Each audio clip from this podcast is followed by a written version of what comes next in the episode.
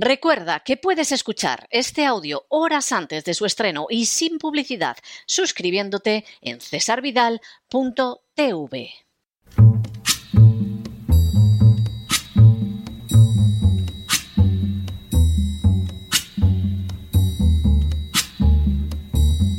La voz con César Vidal, desde el exilio. When the night has come and the land is dark and the moon is the only light we'll see. No, I won't be afraid. Oh, I won't be afraid just as long as you stand, stand by me. Muy buenos días, muy buenas tardes, muy buenas noches y muy bienvenidos a esta nueva singladura de La Voz. Soy César Vidal, hoy es el martes 12 de julio de 2022 y me dirijo a los hispanoparlantes situados a uno y otro lado del Atlántico y del Pacífico y como siempre lo hago desde el exilio. Corría el año 1924 cuando se fundó la Union Banking Corporation o VC. En el Consejo de Administración figuraba un joven llamado Prescott Bush, que sería años después padre y abuelo de presidentes de los Estados Unidos. La VC sirvió para desplazar capitales de la familia Thyssen al extranjero, para financiar la llegada de Hitler al poder y una vez convertido este en canciller, para ayudarlo en su esfuerzo de guerra. Según dejaría de manifiesto un informe del Congreso de los Estados Unidos, la VC logró financiación de dudosa legalidad para la Alemania nazi en colaboración con el Trust del Acero Alemán y transfirió tecnología relacionada con los combustibles al Tercer Reich, en especial en favor de la Luftwaffe, la aviación de guerra alemana. El 31 de julio de 1941, el New York Herald Tribune publicaría una información de portada señalando que el magnate alemán Thyssen tenía no menos de 3 millones de dólares depositados en cajas fuertes de bancos de Nueva York. De manera bien significativa, la colaboración de la VC, en la que Prescott Bush desempeñaba cargos de director y vicepresidente con Hitler, no se detuvo a inicios de la década de los 40. El 7 de diciembre de 1941, Japón bombardeó la base americana de Pearl Harbor en el Pacífico. La agresión se tradujo en la entrada de Estados Unidos en la Segunda Guerra Mundial y en la apertura de hostilidades abiertas con el Tercer Reich.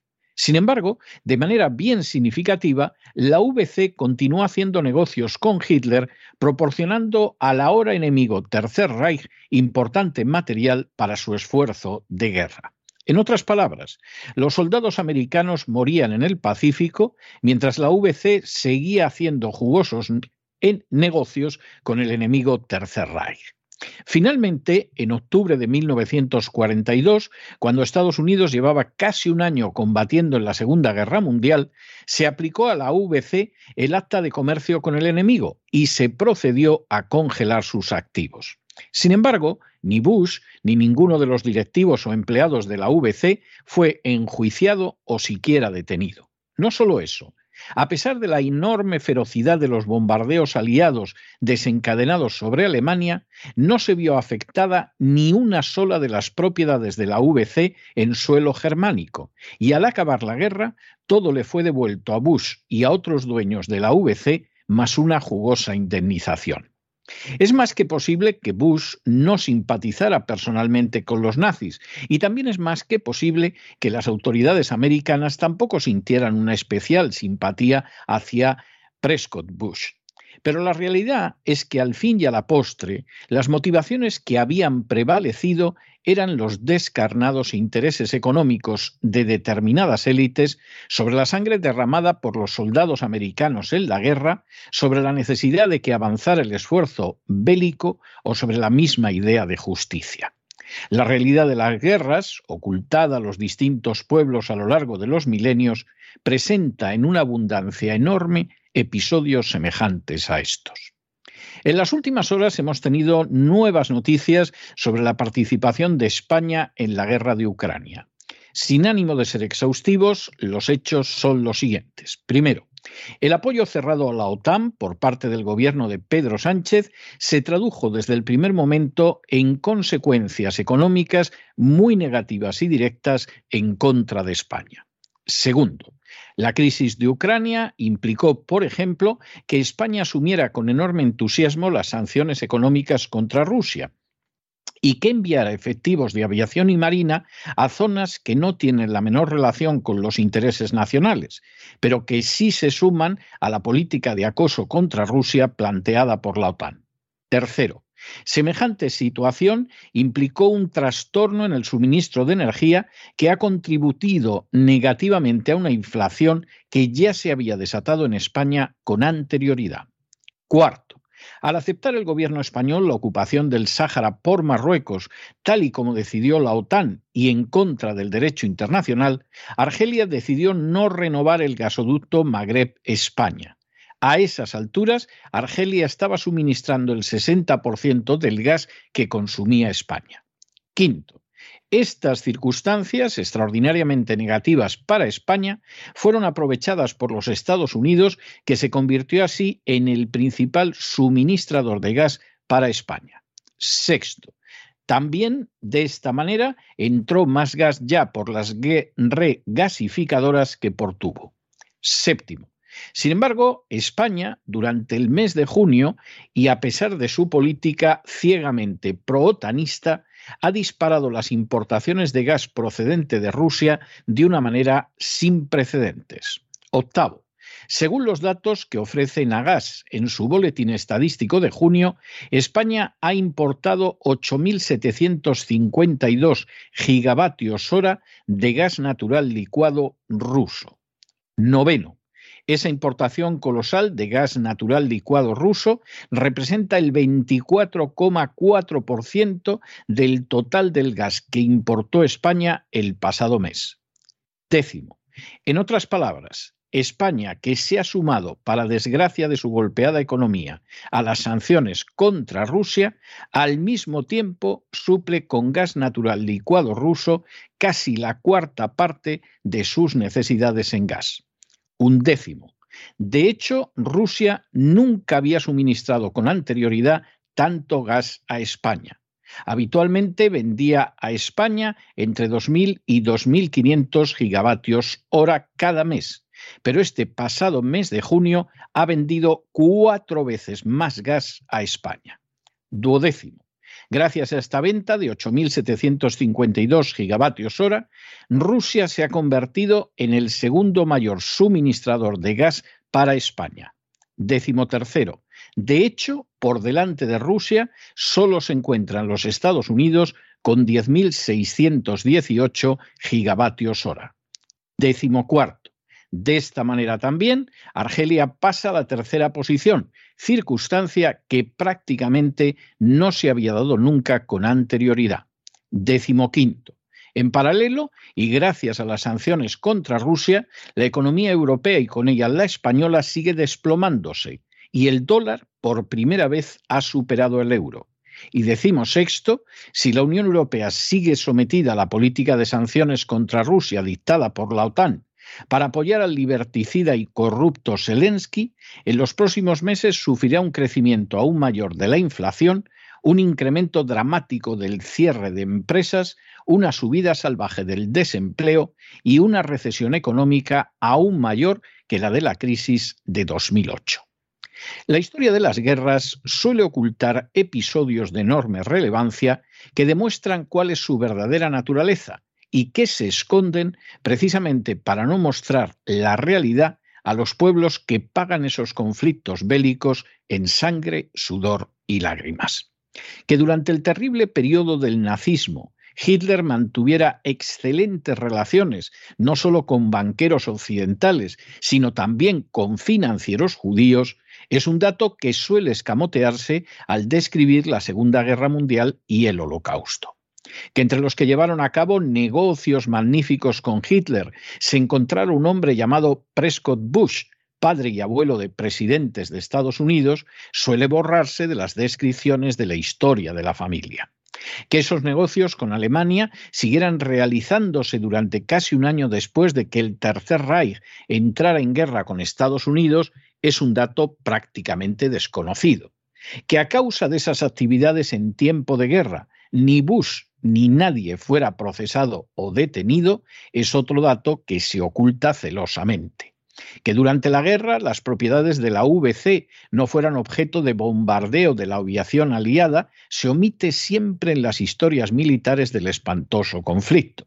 Y que después de la guerra todo fuera devuelto a los socios de la VC, incluido Bush, junto con una sustanciosa indemnización, constituye otro dato de enorme relevancia que no suele ser mencionado ni siquiera de pasada. Detrás de todo ello es más que posible que no hubiera ni siquiera motivaciones políticas. Es hasta posible que Bush y otros socios de la VC sintieran repugnancia hacia Hitler, pero la realidad es que el afán de lucro se impuso sobre consideraciones como los intereses nacionales, el patriotismo o la simple decencia.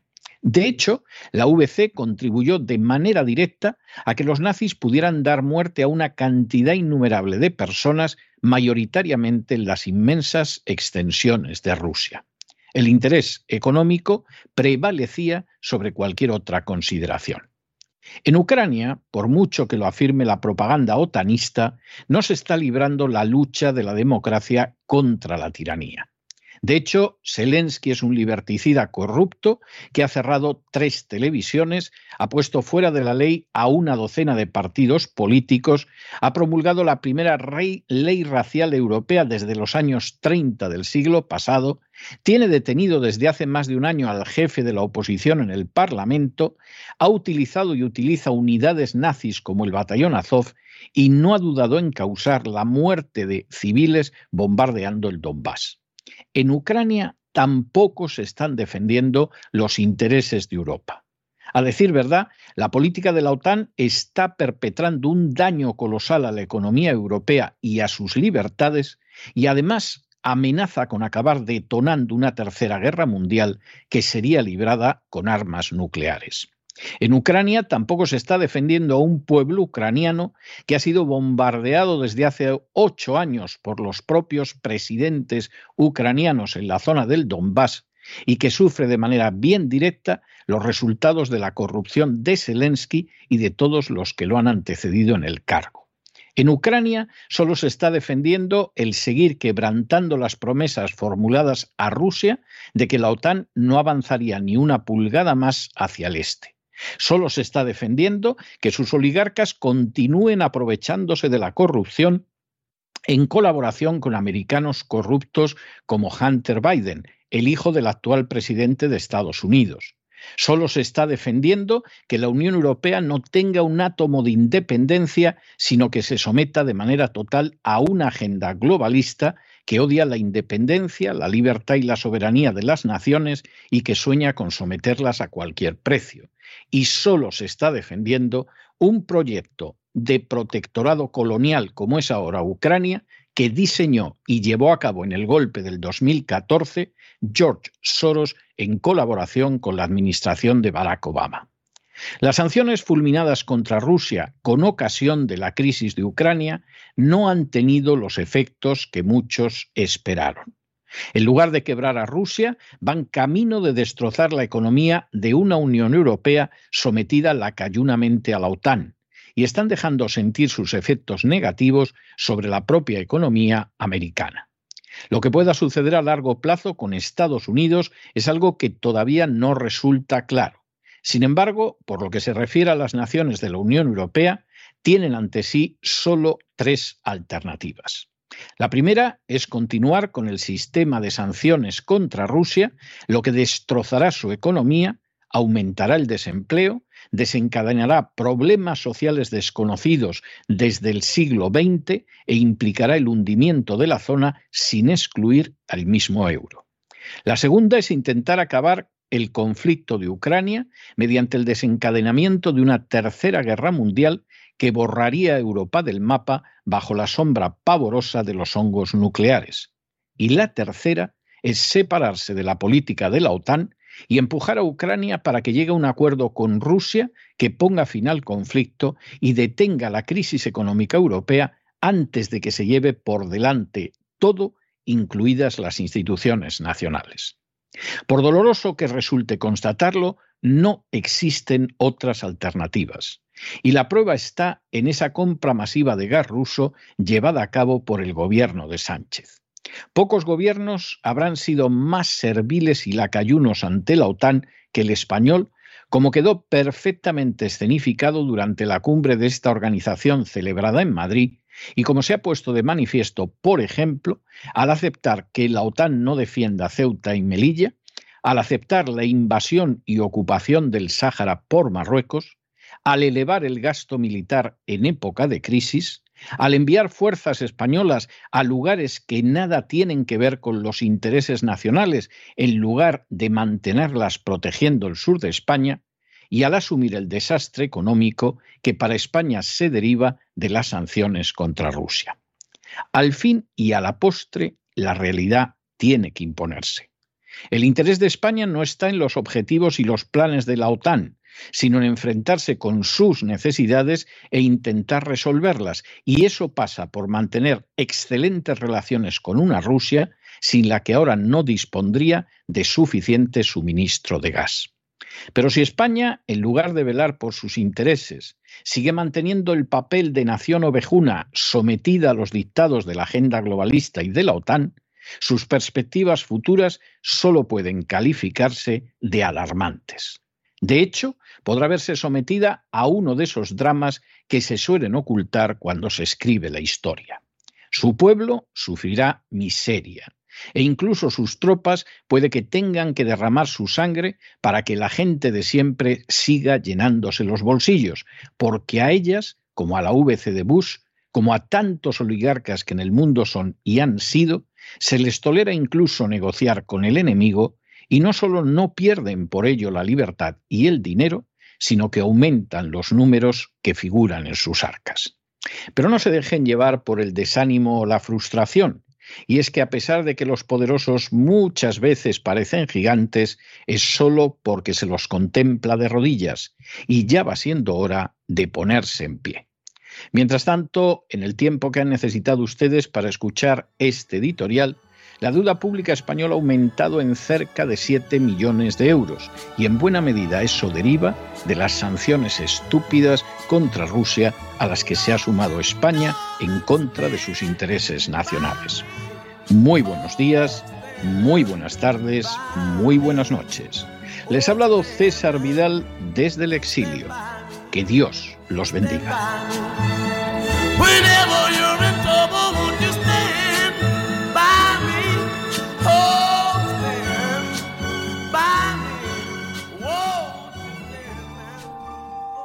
Esta sección está patrocinada por crowdfunding con el siguiente mensaje. Nuestro Señor Jesucristo, el único Dios verdadero, es misericordioso y nuestro Salvador.